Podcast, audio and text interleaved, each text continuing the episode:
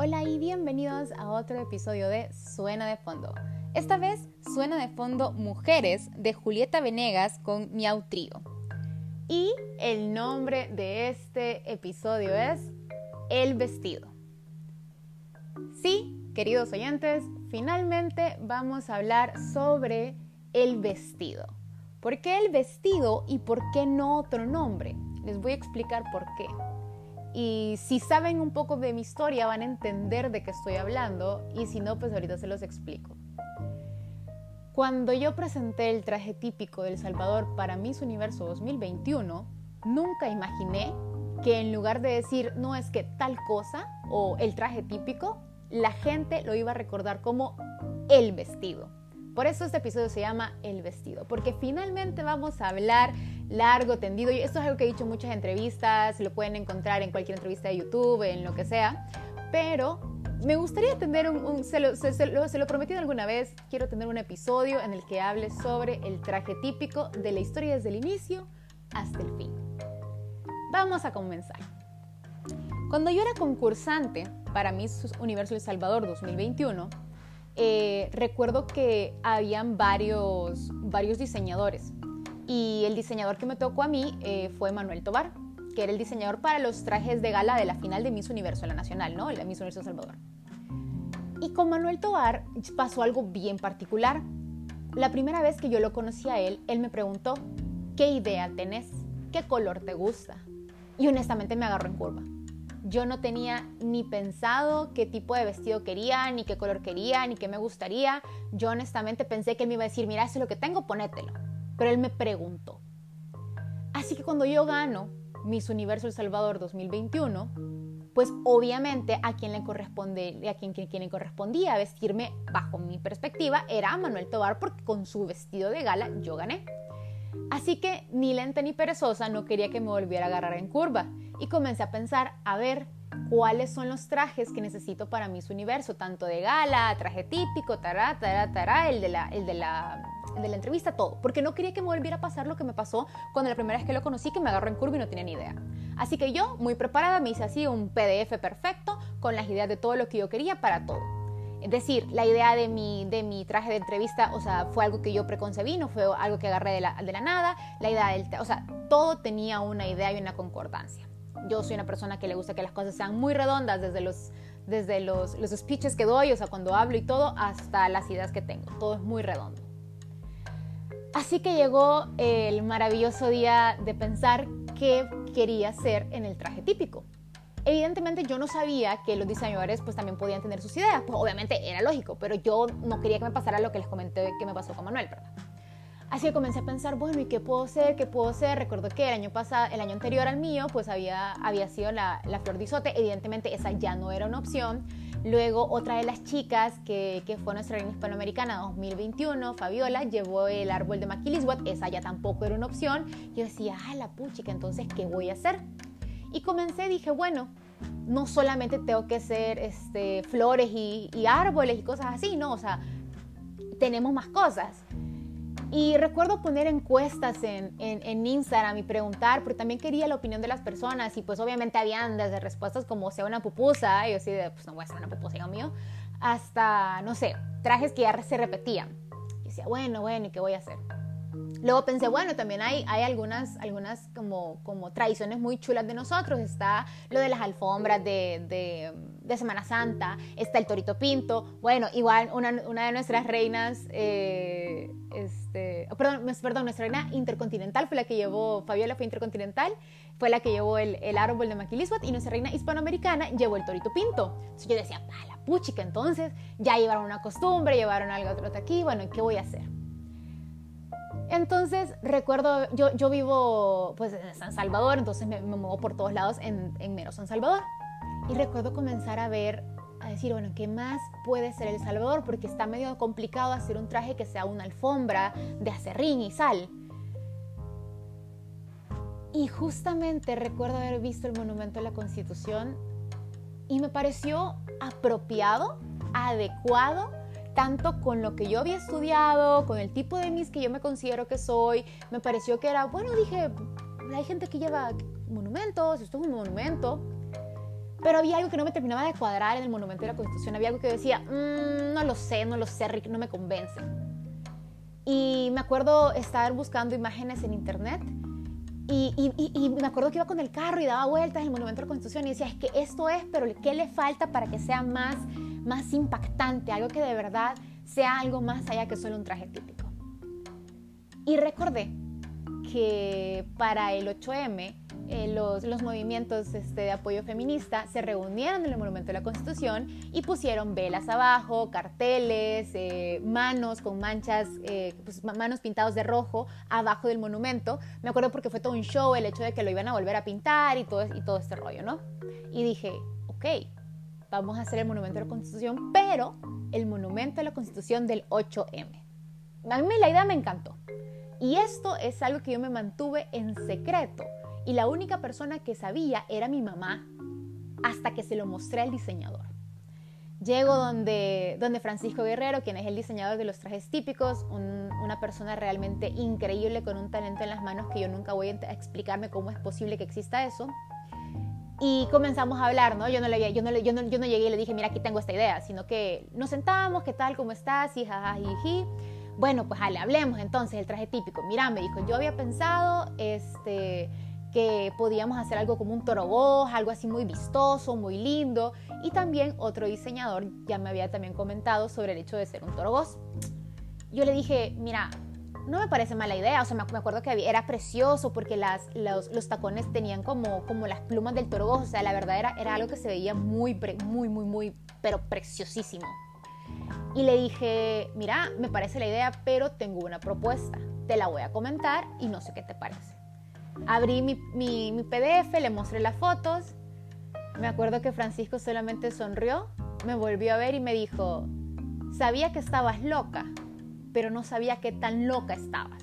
Me encanta, le entro. Y así fue como básicamente nos embarcamos en esta, en esta, pues en este camino de, hacer este traje típico, ¿no? También se lo comentamos a, don Carlos Jiménez, quien, es el director, bueno, quien es mi director también de Mis Universo El Salvador. Y fue una idea que tal vez me imagino que le sacó un poco de onda porque no es algo típico que se lleve, pero creo que don Carlos confió en mí en ese sentido. Eh, y honestamente, yo si volviera a estar otra vez enfrente de, de Francisco preguntándome, ¿quieres ser un trogoz o quieres tu idea? Siempre hubiera mantenido mi idea.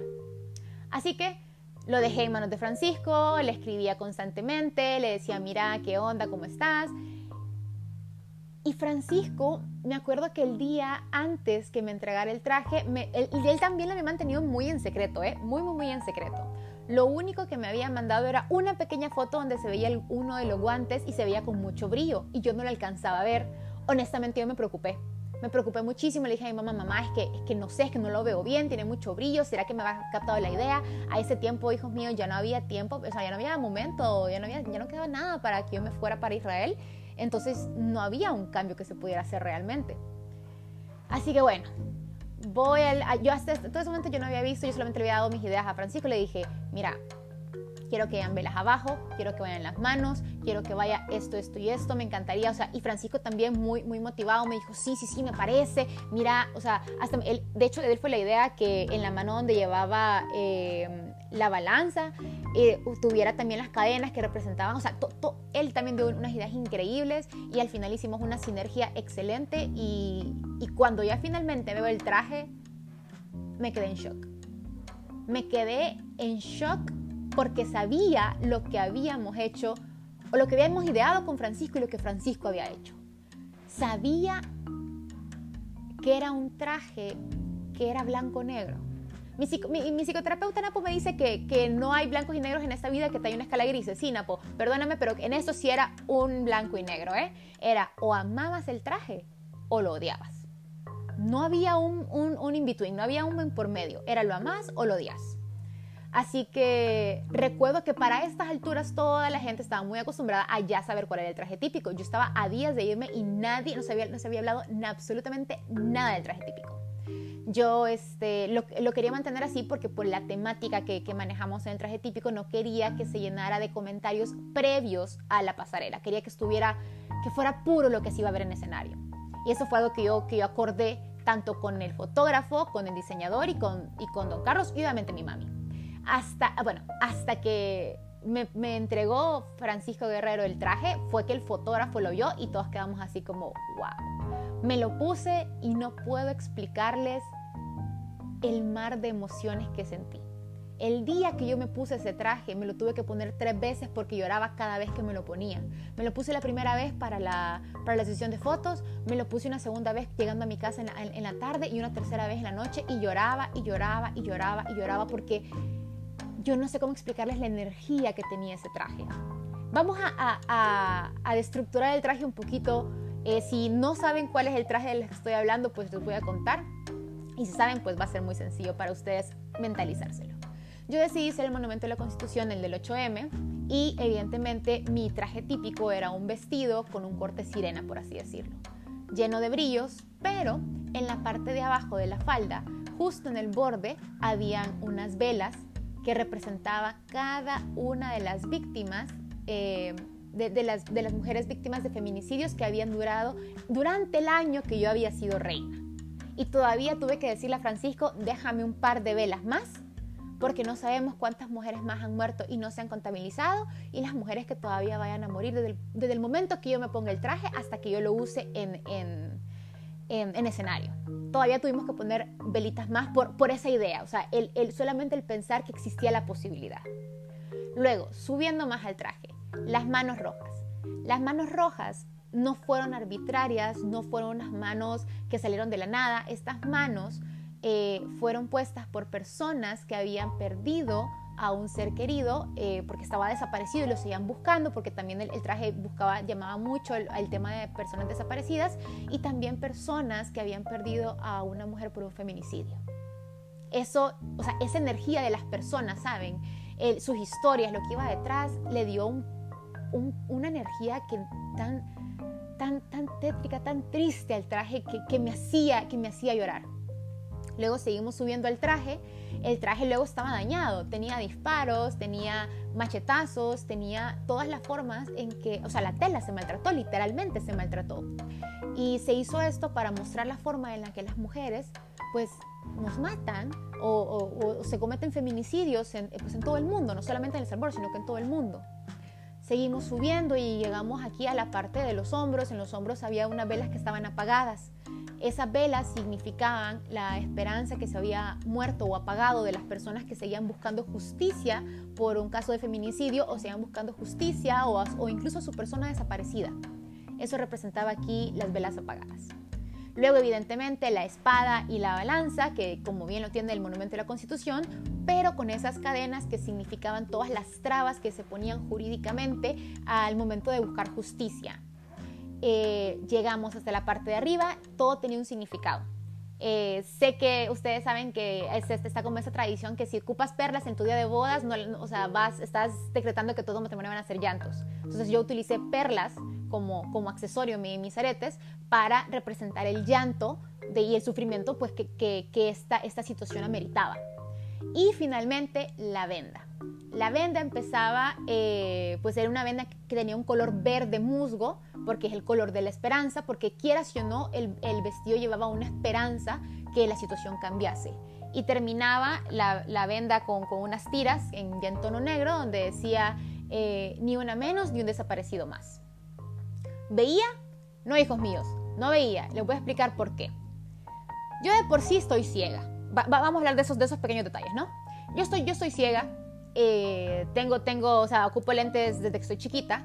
Y cuando yo me quise poner la venda con mis lentes de contacto, los contactos se me pegaban a la venda. Y ya de por sí no veía nada. Entonces dije, bueno, ya, ya qué. O sea, el chiste es ir ciega. Y si me voy a caer, pues me caigo. Y si no, pues maravilloso va a ser. Así que, así fue. Esa es la, historia del traje como tal. Ahora bien, ¿qué pasó? Traigo el traje a mi casa, comienzo, o sea, ya, ya estaban las maletas hechas, comienzo a guardar todo lo del traje pero yo también quería compartir ese momento con personas muy especiales para mí y eran mi hermano, mi cuñada y mi papá, que tampoco sabían absolutamente nada del traje, no sabían ni siquiera de qué trataba. Así que me volví a poner el traje y pedí a mi papá que entrara a mi cuarto. Y mi papá se quedó así como en shock de, wow. Y ya les expliqué todo lo que les acabo de explicar a ustedes. Luego mi hermano y mi cuñada, eh, que muy tristemente yo tuve, me perdí la boda de mi hermano y mi cuñada porque salí un día antes de su boda para mis universos. O sea, la verdad es que no se pudo, o sea, no pudimos cambiar ninguna fecha. Eh, no pude estar en la, en la boda de mi único hermano. Pero sí tuve ese momento especial en que yo les pude compartir a ellos como yo me sentía muy orgullosa del traje, la verdad, o sea, de lo que habíamos creado, de lo que habíamos ideado y creado con Francisco. Y se los mostré a ellos y fueron como que, wow, ¿estás segura? Y yo, sí, estoy segura. Justamente dos días antes de, irme para Israel, pues había, habían salido un par de noticias sobre temas de mujeres que habían desaparecido, el aumento de feminicidios y también se había dicho que esto era falso, ¿no? que era falso el hecho que, estaban matando a las mujeres y que era temas políticos. No me voy a meter en eso porque pues esto no es un podcast político. Algún día voy a hacer algo político, pero esto no. Y yo, di, pues yo me voy con un traje que básicamente está diciendo lo contrario al speech que estamos escuchando, ¿no? En fin, llego a, a, a, Israel, guardo mi traje, no permito que nadie lo vea, el traje estaba, así lo, lo había guardado perfectamente en una bolsa, así como de, de, de esos de saco.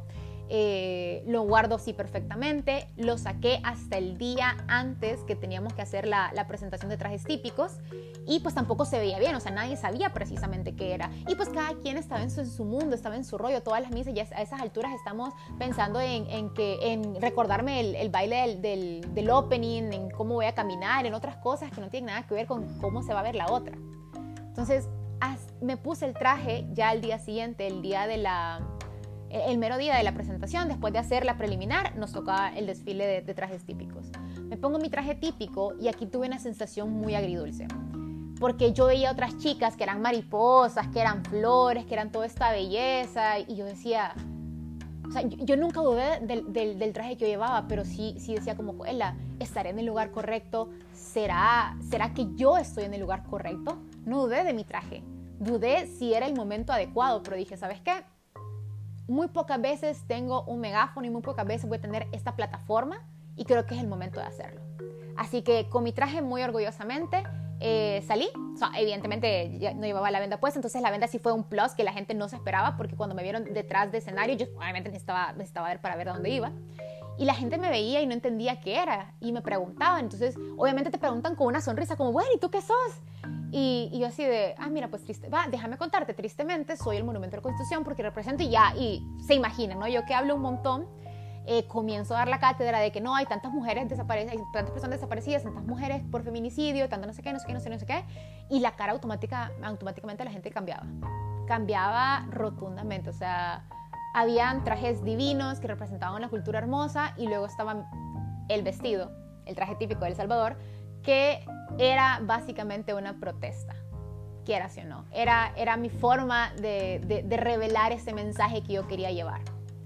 Así que dicho y hecho, me subo al, ya al momento de, de plantarme para, para, pasar a la pasarela, para, para pues, desfilar en la pasarela, me pongo mi venda y solamente escucho que dicen El Salvador y comienzan a contar el tema, el, el background del traje no sé cómo explicarles el momento, yo creo que fueron, fue la pasarela más larga de mi vida porque yo nunca sentía que llegaba el punto, eh, yo no veía nada, entonces yo no sabía los, la cara que me estaban haciendo las personas, yo no sabía si estaba gustando o no estaba gustando el traje, yo no sabía, o sea, mis papás estaban ahí, nosotros no sabíamos nada, absolutamente nada. Y con mis papás acordamos también el hecho que no íbamos a ver teléfonos, que no íbamos a ver redes sociales porque teníamos la idea de que ese traje iba a ser muy criticado a mal, o sea, que la gente no le iba a gustar pero aún así decidimos llevarlo. Entonces mis papás dejaron sus teléfonos, o sea, no, no querían ni, ni, ver nada, yo, yo ni siquiera me quise meter a redes sociales ni, ni, ni, entender nada, entenderme de nada de eso, porque sabía que me iba a exponer a una crítica muy fuerte. En fin, paso la pasarela, termino y cuando yo voy llegando, en, me encuentro una persona que, me, que me estaba esperando del, del, staff de Miss Universo y me dice, eh, El Salvador, tienes que volver porque te quieren ver de nuevo, pero esta vez pasa sin la venda. Y yo así de, ¿cómo? Y yo, sí, sí, sí. Y, bueno, y pues a correr, ¿no? A, dar la vuelta y, pasamos una segunda vez. Yo creo que El Salvador ha sido el único país en el 2021, bueno, en toda la historia de mi universo que pasó dos veces en, traje típico. Pasamos una segunda vez, evidentemente eh, yo estaba molesta porque decía, el mensaje no se va a dar a entender, a lo mejor la gente lo va, lo va y mi cara, lo que ustedes ven en ese, en ese rostro es enojo. Eh, cuando salí en pasarela yo estaba seria, pero no estaba seria porque, ah, sí es el momento, no, estaba enojada, hijos míos, yo estaba enojada por dentro porque yo decía, no van a entender el mensaje, se va a perder, eh, ¿por qué me hicieron pasar de nuevo? ¿Por qué es esto? Eh, tal vez a lo mejor me agarraron la toma con la venda, pero la venda era importante porque, o sea, yo estaba haciéndome mi, mi, mi idea en la cabeza, estaba enojadísima, recuerdo que enojadísima. Termino, obviamente no, no lo di a expresar, ¿no? Terminé, pues nada, me fui a cambiar y todo como les digo, habíamos acordado no ver redes sociales. Llego al hotel, eh, evidentemente yo seguía sin ver redes sociales, dije no, por el momento no, porque no quiero que me comiencen a llegar mensajes de odio, cosas así. Y en eso me queda una llamada de mi mamá. Ella me dice, hija, metete a tus redes. Y yo, pero mamá, nada de pero, metete. Y en eso me voy metiendo y voy viendo que había, sido un, una explosión. Pero a diferencia de lo que, obviamente hubo comentarios muy malos, gente que decía que no era la cultura, que porque está exponiendo eso, que tantas cosas bonitas y lo que había llevado, que había hecho el ridículo, que era un payaso, etcétera, ¿no? Mil y un cosas, mil y un comentarios pero habían muchos comentarios buenos. Habían tantos comentarios de personas que se habían identificado, personas que habían dicho, no inventé que llevó eso, gente que no era del Salvador identificándose porque lo que yo estaba representando, lo que representamos como país en esa edición, no yo nosotros, lo que representamos como país fue una realidad a nivel internacional. O sea, me escribió gente de Brasil, porque tengo colegas en Brasil que me decían, Ale, acabamos de ver tu traje, todo el mundo está hablando de vos, estás en las noticias. Y yo decía, ¿qué está pasando? Yo no, no, no, no magnifiqué realmente el poder que iba a tener ese mensaje que estaba lanzando. Se ve que iba a ser controversial, lo sabía, pero nunca pensé que iba a tener ese nivel de aceptación que tuvo. Igual, el, el, el, el, ¿cómo se llama? El diseñador del traje típico está igual que yo, o sea, los dos estábamos así de no queremos saber nada y pensamos que iba a ser aún más, más criticado de lo que realmente fue, pero recuerdo estar viendo todos esos mensajes y sentirme orgullosísima. Orgullosísima no solamente porque llevaba un mensaje, sino porque fue una idea que nació de esta cabecita loca, que nació siendo una idea que logré encontrar al artista, al diseñador adecuado para que la plasmara. Y mucha gente me dice a mí es que tienes, e-, eres muy valiente, es que tienes una gran valentía, que qué valor, no te da miedo regresar a tu país. Y en ningún momento yo sentí ese, o sea, nunca sentí que yo, era una persona valiente. Y eso se lo voy a comentar así muy, muy aquí de, de one on one, vea. Nunca sentí que fui valiente, sentí que fui responsable. yo, yo, soy una persona que soy muy crítica con la sociedad, tengo, tengo unas posturas muy claras en ciertas cosas. Y, y, soy un tipo de mis diferente. Yo creo que eso, eh, así me he sentido desde que me coronaron, así me apodaron y pues creo que es algo que siempre voy a llevar conmigo. Soy, soy una mis diferente, soy una misma social. Y quería dejar mi huella en ser ese tipo de Miss. Y sí, tal vez a lo mejor hubiera estado divino el Toro hubiera sido precioso, pero no hubiera estado contando este episodio sobre el Toro muy probablemente. Estuviera hablando sobre otra cosa, pero no sobre el, sobre, el vestido, sobre el traje típico del Salvador 2021. Para quienes no lo saben, ganamos primer lugar en votaciones de traje típico en Televisa, no, no fue Televisa. Bueno, pues es en, este canal que, es, que lleva todo lo de Miss Universo a nivel, a nivel latinoamericano y ganamos segundo lugar en traje típico en, en Miss Universo, que fueron este, cosas que al final no se dijeron en el momento, pero sí lo supimos nosotros los Misses y, y pues las organizaciones también. Y para mí, la verdad, más allá de haber ganado un primero, un segundo lugar o lo que sea, fue el hecho que me sentí responsable con lo que yo estaba haciendo regresé a El Salvador y, y, todo, absolutamente todas las entrevistas, casi la mayoría, e incluso algunas que todavía se repiten ahorita, siempre sacan de nuevo el tema del vestido.